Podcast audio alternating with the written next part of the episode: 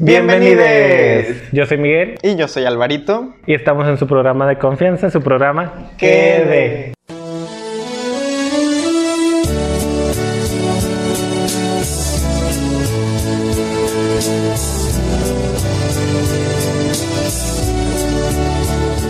Bueno, amiga, ya es noviembre.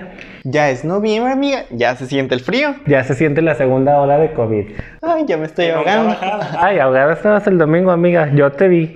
Y este, bueno, pasan otras cosas, pues aquí estamos en su bonito programa. Este, el día de hoy, pues les traemos un tema de bastante tema, muchas cápsulas, este, de mucho que hablar. Sí, nuestros compañeros van a seguir aportando con nosotros junto con nuestros invitados. El tema que vamos a hablar hoy precisamente, que es sobre la homofobia, pero un tipo de homofobia pues diferente. ¿Cuántas hay dirías tú? Este es una homofobia que está internalizada en la comunidad, en la población de las disidencias sexuales. Así es, porque mm, nace a partir de que no entras dentro del estereotipo que la sociedad te implica como cómo se debe de comportar un hombre y cómo se debe de comportar una mujer, el estereotipo de género. Sí, los roles de género que la sociedad ha impuesto, ¿no? Entonces, a partir de que comienza toda esta, pues, diversi- diversidad, este, pues, también comienza el odio que puede ser eh, también interiorizado. Hay personas que, pues, ya nada más te odian porque eres diferente, porque te estás saliendo de lo que la sociedad ha marcado como lo que debe de ser correcto, ¿no? Así es, y la población debe de entender, la población LGBT, no la población en general, bueno, también, deben de entender que una cosa es la identidad de género y otra cosa es la expresión de género. Y los géneros que han pautado la sociedad ya son moldes que no cumplen con la perspectiva o con la personalidad de cada persona en pleno siglo XXI. Ya son moldes que se deben de deconstruir y que no nos complacen, entonces no deben de estar, no nos representan. Y hablando de deconstrucción, vamos a introducir otra cápsula de nuestros compañeros Lía García, y Canuto. que son este, compañeros de compañeros de Ciudad de México, México. con su cápsula Barrio Transmarica. Así es. Adelante. Bienvenidas, bienvenidos, bienvenides eh, de nuevo a esta cápsula que llamamos Barrio Transmarica, en donde vamos, eh, donde hablamos sobre personas trans y personas no binarias. En este mes de noviembre hemos decidido eh, hablar eh, sobre eh, un balance nacional sobre cómo está la situación trans y, la y porque también este mes es un Día de la Remembranza Trans. Eh, me presento, mi nombre es Carlos Ruiz, de Orgullo Disidente, y con nosotros, como siempre, nos acompaña Canuto Roldán y Lía, la novia Sirena. ¿Cómo se encuentran? Hola, ¿qué tal? Buenas noches. Muy feliz de estar con ustedes otra vez. eh, ya a punto de terminar el año, estamos en noviembre. Y pues nada, aquí haciendo Barrio Transmarica con ustedes. eh, hermosos, hermosas, hermosos escuchantes, oyentes que nos acompañan. Les le paso la palabra a Canu Roldán. Gracias, mi amor. Qué bonito es eh, escucharnos y transportarnos a diferentes puntos del, del país. Nos da mucho gusto eh, estar aquí con Orgullo Disidente y justo hablando de la lucha trans en estos tiempos pandémicos, ya a fin de año. Qué barbaridad. Pero pues eso, Carlos, cuéntanos qué quieren saber esta, en esta cápsula. Pues como lo dije a lo mejor un poco al principio, quisiéramos que nos explicaran un poco por qué el mes de noviembre es tan importante, por qué se le denomina, eh, el, bueno, porque hay una fecha en especial que es la de la remembranza trans. Eh, No sé si nos podrían explicar un poco para nosotros que la verdad desconocemos del tema. Sí, eh, bueno, pues estamos en el mes de noviembre. las resistencias trans estamos en el mes oficial de la remembranza trans. No solamente aquí en México, sino a nivel mundial. Esto sucede de manera global. Eh, y pues es un mes en el cual eh, las personas de las resistencias trans, como ya explicamos en el programa anterior, eh, todas las personas que hemos decidido hacer una o varias o múltiples transiciones en la vida con nuestro cuerpo, con nuestra eh, subjetividad, con nuestra identidad, pues estamos en un momento de remembranza, ¿verdad? Porque sabemos que vivimos en un mundo cisnormativo eh, que genera violencia, que genera muerte, y pues este mes está dedicado a la memoria de todas, todes y todos los nuestros que desafortunadamente ya no están en este plano de lo humano, en este plano de, lo, de lo, palpable, eh, pues por los crímenes que se cometieron y que atentaron eh, a sus vidas, ¿verdad? Entonces, pues sí, este, este, este programa para las personas que nos escuchan está dedicado a la memoria de todas, todes y todos quienes han sido asesinadas, asesinadas y asesinados eh, debido a, esta transfobia que sigue acechándonos de manera tan brutal a las personas trans en este país. Y también al decir que estamos en un mes de remembranza, me parece muy pertinente eh, este programa porque pues justo nos han invitado desde, desde CCR Orgullo Disidente a hacer un balance eh, nacional de lo que está aconteciendo con nuestros movimientos y al decir que estamos en un mes de remembranza, también podemos hacer una remembranza de cómo ha sido este año y para eso quiero pasarle el micrófono a Canu Roldán, a esa hermosura que está ahí, así es que adelante. Y usted me chivea con sus palabras preciosas. este, gracias, hermosa.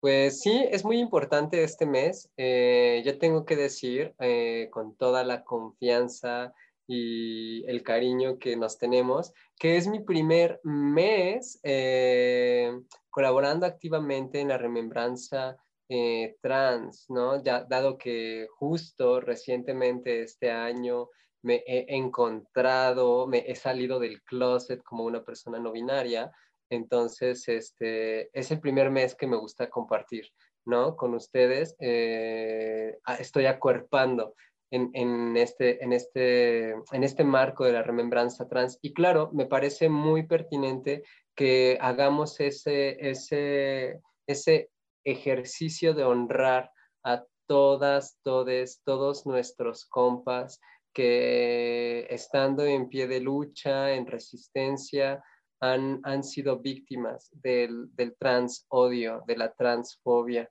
Eh, sobre todo pensando en, que México es el segundo país este, con, una mayor, con un mayor índice de, trans eh, feminicidios, es algo que vale mucho la pena. Además, hay que anotar en este balance nacional que durante estos tiempos pandémicos hemos visto un, un incremento en los crímenes eh, dados por la transfobia, ¿no? Recientemente hemos sabido mediante redes sociales de muchos casos de compañeras, compañeros, compañeros trans que han sido asesinados, ¿no? A lo largo y ancho del país. Y por eso que este mes sirva para, para honrar sus vidas y para, para no olvidarles, ¿no?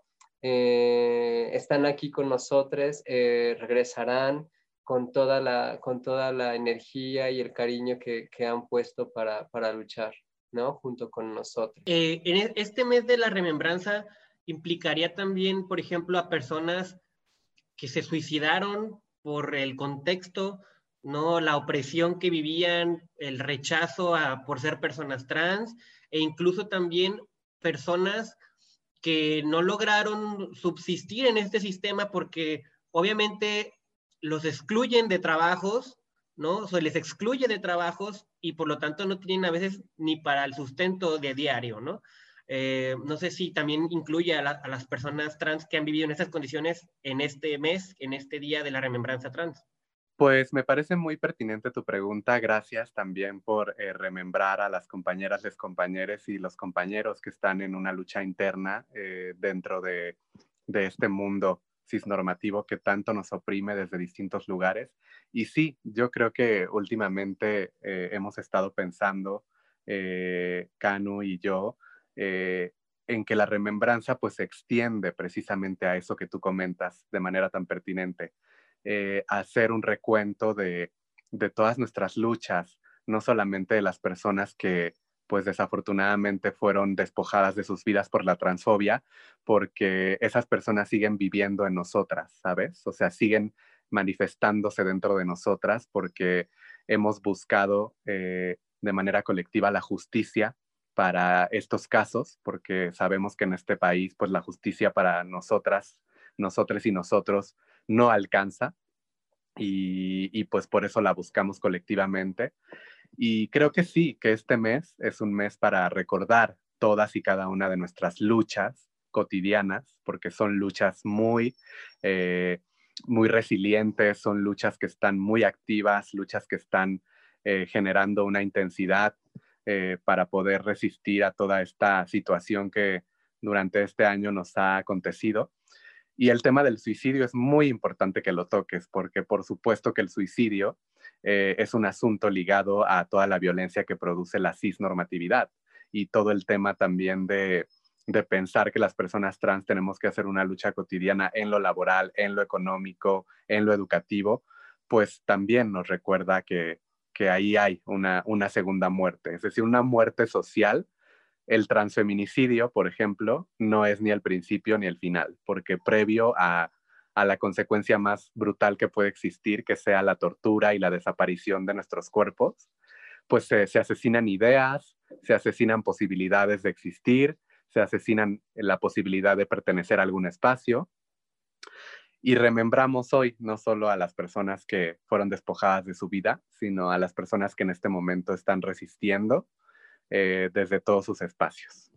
Y que, bueno, pues justo estamos luchando para que sean las personas a las que amemos, no, no tengamos que eh, tener ese, ese destino trágico siempre, ¿no? Eh, como bien ha dicho Lía eh, bastantes veces, nuestra venganza será llegar a ser viejas y, no vamos a ser una cifra más, ¿no? Eh, despojada de, un bienestar o de una vida digna, ¿no? Justamente que, tocaste este tema, porque es lo que tenía de la idea de la pregunta, es la edad, ¿no? Este, tenemos hay una cifra de, esperanza de vida muy baja para las personas trans y esto supongo que, es por diferentes factores. No sé si, si nos pudieran explicar cuáles son estos factores para que las personas trans tengan una esperanza de vida tan, tan poca comparado con todas las demás personas. Pues bueno, creo que en el, en el programa anterior y como te comentaba Canu en este programa, pues no podemos olvidarnos que estamos en un país que de acuerdo con eh, la Organización Mundial OEA y Transgender Europe, pues posicionan a México desde el año de 2015 como el país más peligroso para personas de la disidencia sexogenérica, empezando esa violencia y ese riesgo eh, para personas trans. Eh, y pues eso hace que la expectativa de vida de una persona trans sea de 35 años. Y eso además está atravesado por todo lo que no nos brinda este sistema, que ha sido un sistema que nos ha despojado de la posibilidad de existir, porque las personas trans somos transestrales, eh, hemos existido siempre, eh, simplemente la colonización vino a, imponer un sistema heterosexista, neoliberal, capitalista, que pues nos dejó eh, completamente silenciadas e invisibilizadas a las personas trans, pero pues justamente nuestra lucha, nuestras luchas cotidianas y colectivas pues están haciendo que recuperemos pues esos territorios de la visibilidad y de la escucha radical como nos cuenta y nos propone Canu, pues recuperarlos, ¿verdad? Y creo que también es, importante que este mes remembremos a las infancias, porque las infancias trans están atravesando por un momento muy fuerte y muy delicado. Y pues quiero ahora ceder la palabra a Canu para que nos siga compartiendo sobre estos temas. Sí, pues en efecto, cuando hablamos de la, lucha trans, es imposible no eh, situarnos en todos los rasgos etarios que implican, ¿no? O sea, hemos dicho ya sobre, Carlos nos ha llevado a, recordar la esperanza de vida que, tenemos eh, para las personas este, que somos trans y la neta es que pues no vamos a, dejar que, nos pase, ¿no? Em, o sea, por un lado es eso, por otro lado para las, para pasar el límite de esa, de, ese, de esa media de, la, de vida, eh, también implica en, bueno, ¿y qué políticas públicas tenemos para asegurar una vida digna para, para la vejez trans, ¿no?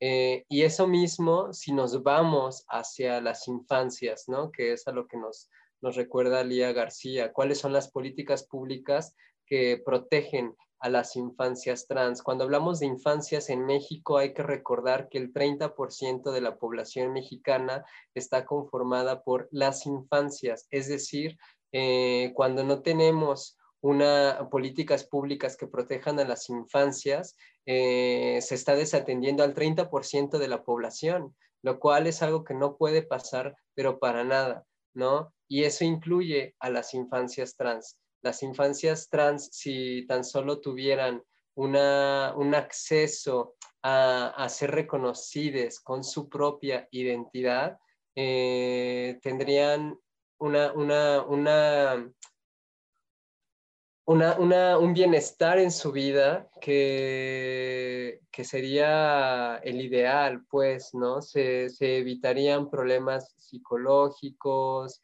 problemas de violencia estructural escolar, problemas de violencia estructural desde el ámbito de la salud, problemas de violencia estructural desde la misma casa, ¿no? O sea, la verdad es que si las infancias están desprotegidas en las políticas públicas, las infancias trans, bueno, pues no es sorpresa, están más que desprotegidas, sino que son siempre eh, sujetos de violencia doméstica en la calle, en todos los espacios. Y eso no puede ser, no puede continuar siendo. Es una responsabilidad eh, del Estado y de todas y de todes poder asegurar una infancia digna para las infancias trans. En ese sentido, bueno, pues en las recientes semanas hemos visto una lucha intensa por eh, darle un reconocimiento a las identidades, eh, a las infancias trans en la Ciudad de México. Se ha, se ha insistido conforme pasa el año y cada vez se pone en pausa una y otra vez.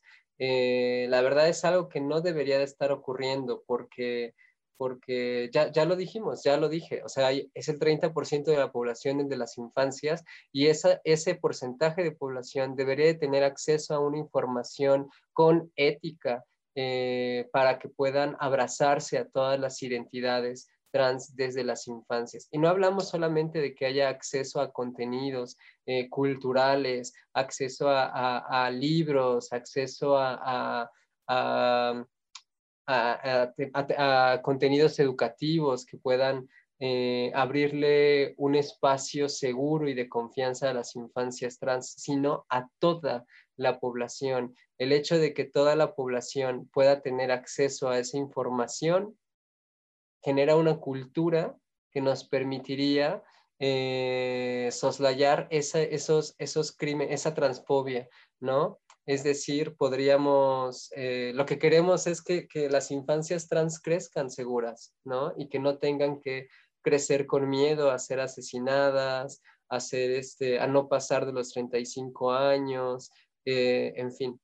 Sí, eh, el año pasado justamente eh, se trató el tema del, del cambio de, bueno, de la, del cambio de identidad en el acta de nacimiento en Colima, pero se dejó de fuera a las, a las personas menores de edad. O sea, solo este cambio lo pueden hacer personas mayores de edad.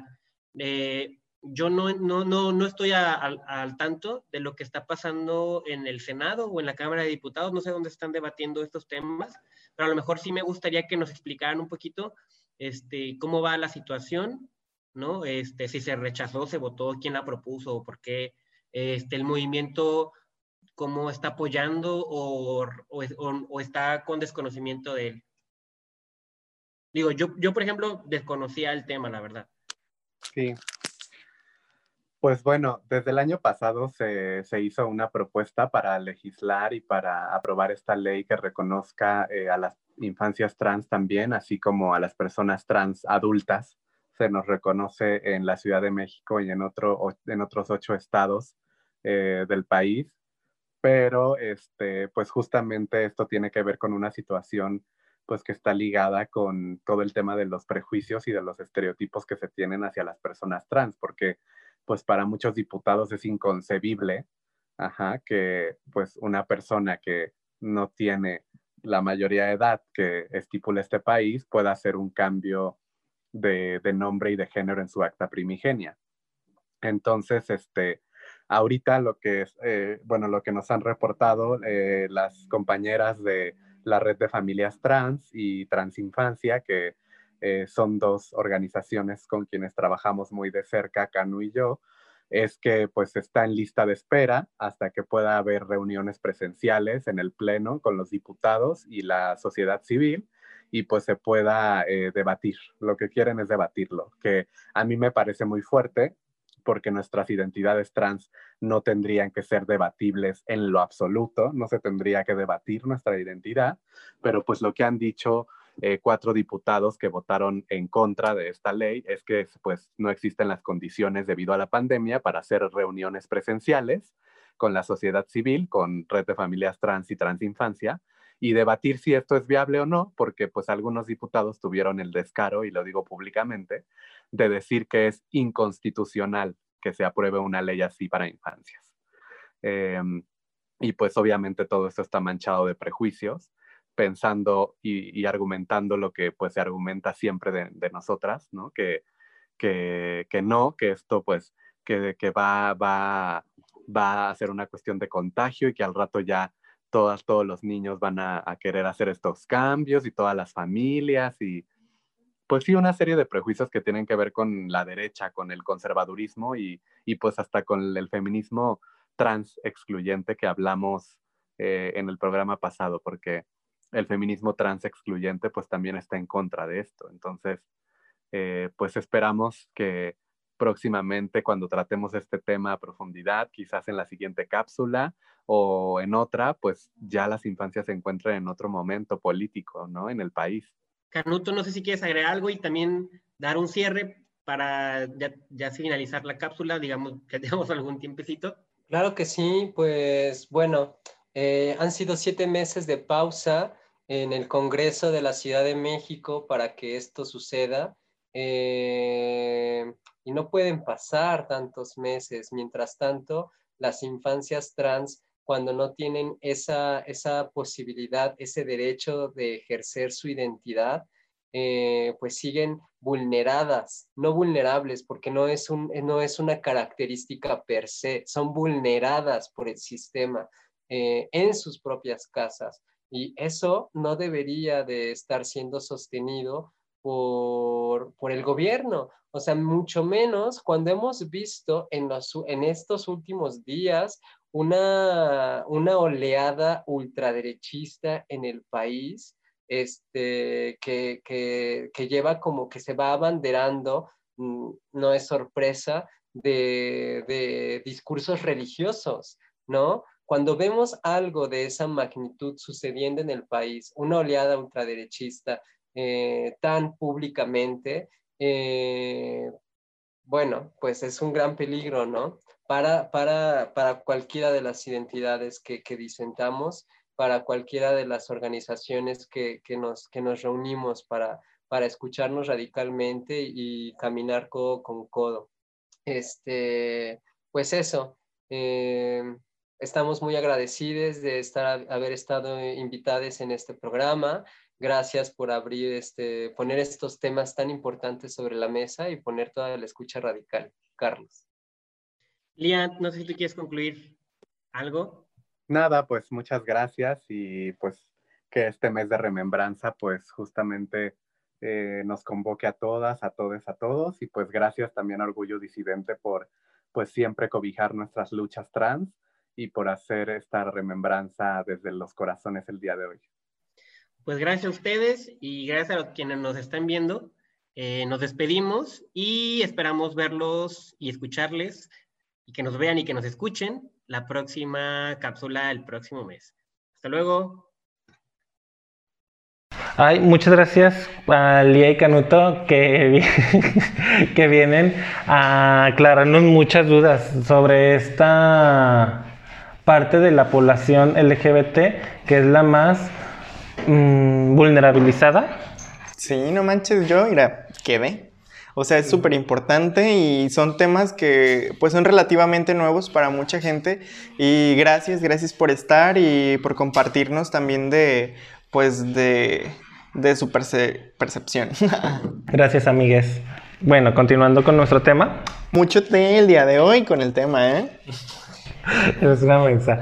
Bueno, la homofobia internalizada su, ha, ha, estado, digamos, desde siempre, pero sufre o padece un gran crecimiento en el siglo XX y específicamente en los años 70 con el nacimiento del modelo gay y, con la representación del macho man que es esta canción que no está, no está mal que les guste o que nos guste, pero sí está mal el estereotipo que nos quieren vender sobre el hombre masculino, alto, velludo, musculoso, eh, que es un estereotipo en el cual no entran todos los cuerpos, ni todas las personas, ni todas las, mm, ni toda la ideología gay, y entonces rechaza todo lo que es diferente o anormaliza todo lo que es distinto a esto. Y quiere decir que como eso es normal, todos los demás gays que no entran dentro de este estereotipo está mal. Sí, y o sea, creo que es súper importante eh, recalcar que hay una homofobia un poquito más, um, ¿cómo le podemos llamar? Creo que se ha hecho más visible por la, pues por obviamente el capitalismo rosa y todo esto en la en todas las disidencias en la comunidad, este, en la letra G, o sea, en los gays específicamente.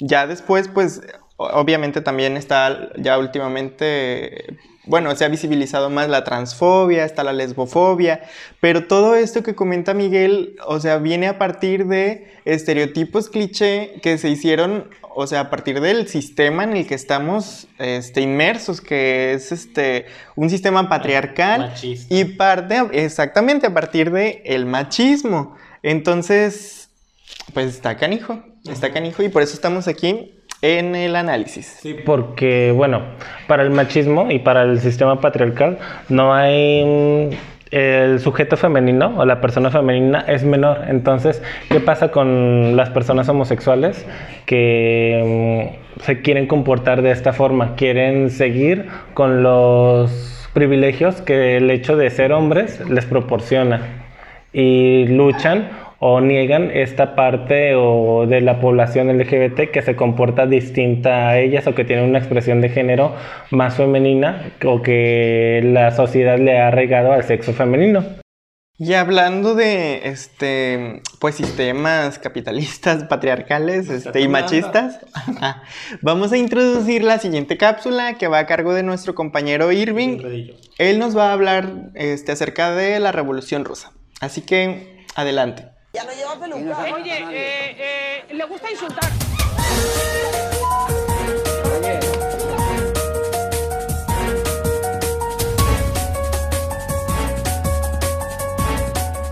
¿Qué tal? ¿Cómo están? Bienvenidos de nuevo a su sección Arrancando Pelucas. Y vamos a arrancar el día de hoy dos pelucas bastante grandes. La primera es de todas esas y esos y eses LGBT liberales que creen que no es posible la liberación sexual eh, más allá de los márgenes capitalistas de este sistema en el cual eh, nos desenvolvemos y el cual nos oprime. Y la segunda peluca a arrancar será la de las y los homófobos, transfobos, lesbófobos, que se dicen socialistas y que creen que las luchas de las disidencias sexuales son una lucha secundaria o que incluso pueden ser un distractor para que el proletariado, la clase trabajadora, pueda conquistar eh, sus demandas históricas. Y bueno, estas dos pelucas que nos interesa arrancar se van a arrancar justamente con el recordatorio de la Revolución de Octubre de 1917 que celebramos a inicios de este mes de noviembre. Y no, no me equivoqué, es que un poquito hablando de historia, eh, Rusia tenía un calendario anterior al que, al que hoy rige prácticamente todo el mundo y por eso es que esta revolución que a nuestro calendario occidental comenzó en noviembre, para ellos fue una revolución en octubre. Pero bueno, más allá de calendarios y demás, Quisiera recordar que en 1917 los consejos de obreros, de campesinos y de soldados conquistan el poder político en Rusia dirigidos por el partido bolchevique, el partido cuyas eh, principales eh, cabezas visibles fueron Lenin y Trotsky. Uno de ellos, Lenin, lo tenemos aquí atrás. Y fue eh, la URSS, la Unión de Repúblicas Socialistas Soviéticas, como se llamó al país tras la revolución, el primer, la primera nación del mundo en despenalizar la homosexualidad, en sacar la homosexualidad como delito del Código Civil. Esto en 1918 y concretado unos años más tarde. ¿Por qué? ¿Por qué sucedió esto? Eh, no tanto por la genialidad de Lenin Trotsky, sino también por las luchas previas que se estaban dando por activistas, eh, sobre todo de izquierda, afines a las ideas socialistas, en Europa Occidental, como Alemania sobre todo, y cuyas demandas fueron cristalizadas en esta gran hazaña que fue la toma del poder y la construcción del primer país socialista en el mundo, que fue la URSS, eh, a través de esta, de esta revolución. Entonces, el hecho de que Rusia se haya convertido en el primer país en otorgar derechos, o por lo menos en no perseguir a la comunidad homosexual, le adelanta al menos medio siglo al resto de, las, eh, de los países que se dicen capitalistas de la Europa Occidental, como Alemania, que no lo hace hasta los años 60, o Holanda, Países Bajos, que hoy es el gran hito de, las, de los derechos LGBT, que lo hace hasta los 70, e igual España. Quiere decir entonces que la lucha por una transformación radical de la sociedad, la lucha contra el capitalismo y la lucha por la construcción de un sistema socialista igualitario de justicia social, obviamente va también ligado a la, lucha y al alcance y a las conquistas de las minorías oprimidas eh, en nuestra sociedad. Si bien ya en los años 30 con la contrarrevolución estalinista vuelve al Código Penal la sodomía, como así se le llamaba, a penalizarse, esto no quita el gran hecho que en los primeros días, en los primeros años de la revolución, se hubiera dado un paso así de grande hacia la conquista de derechos para todas, todos y todes. Y bueno, espero que esta cápsula les haya sido de su agrado. Si les interesa mucho más, pues pueden por ahí indagar en internet y darse cuenta de que no hay liberación sexual sin revolución social, pero tampoco hay revolución social sin una liberación sexual y de género. Nos vemos a la próxima.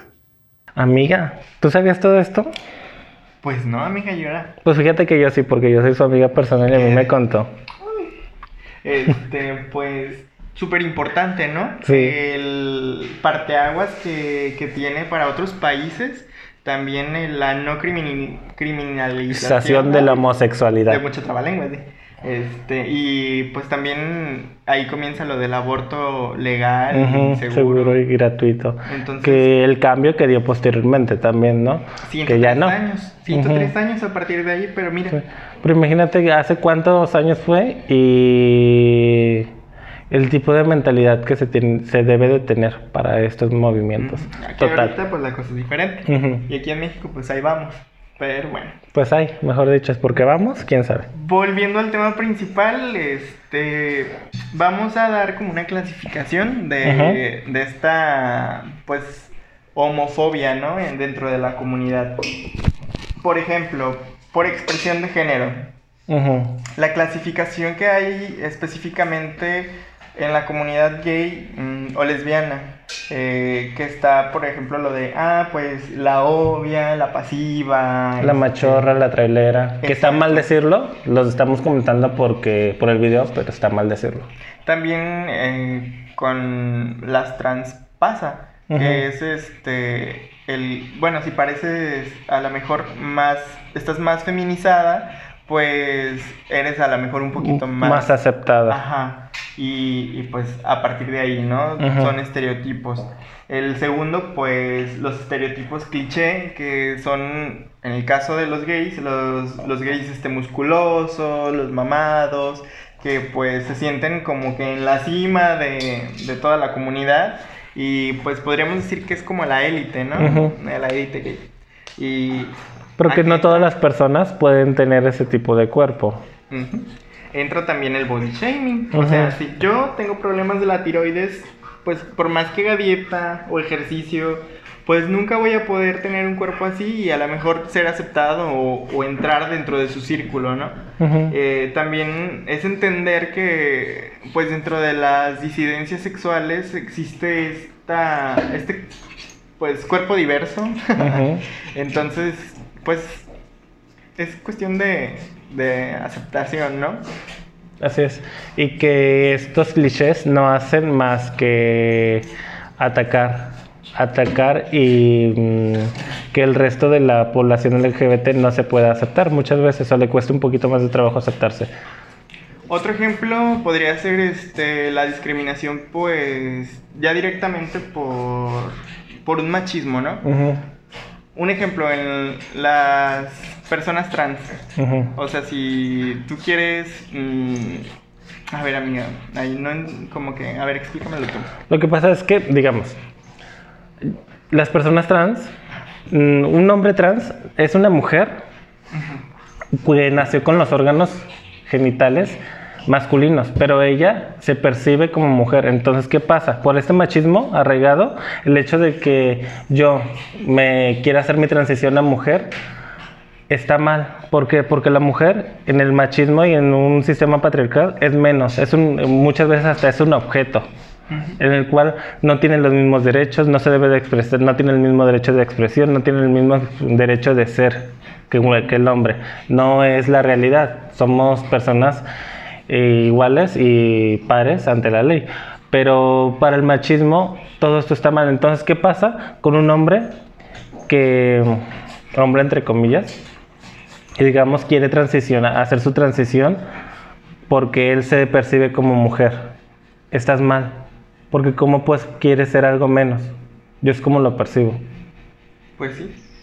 Este, podríamos hablar también de otra discriminación dentro de la comunidad, que es pues por la xerofobia, ¿no? Que la xerofobia es el... El miedo a El ser miedo. VIH positivo. Ajá, o el miedo, la discriminación a las personas que son este, VIH positivo. Y todo este miedo es por una falta de información o una desinformación. Sí, es un tabú. Es un tabú. Que pues ha crecido en la sociedad y que es también la razón por la cual nosotros no queremos incluirnos en el sistema que ya está. Por eso, o sea, es la razón de este y de muchas otras este, pues, programas o iniciativas, ¿no? Que, que pues no queremos incluirnos en un sistema pues patriarcal, machista, que nos ha discriminado. Entonces, pues es la idea, ¿no? Sí. Que a partir de aquí Es hacia adelante y es atacar a este sistema que únicamente no, no nos atrasa.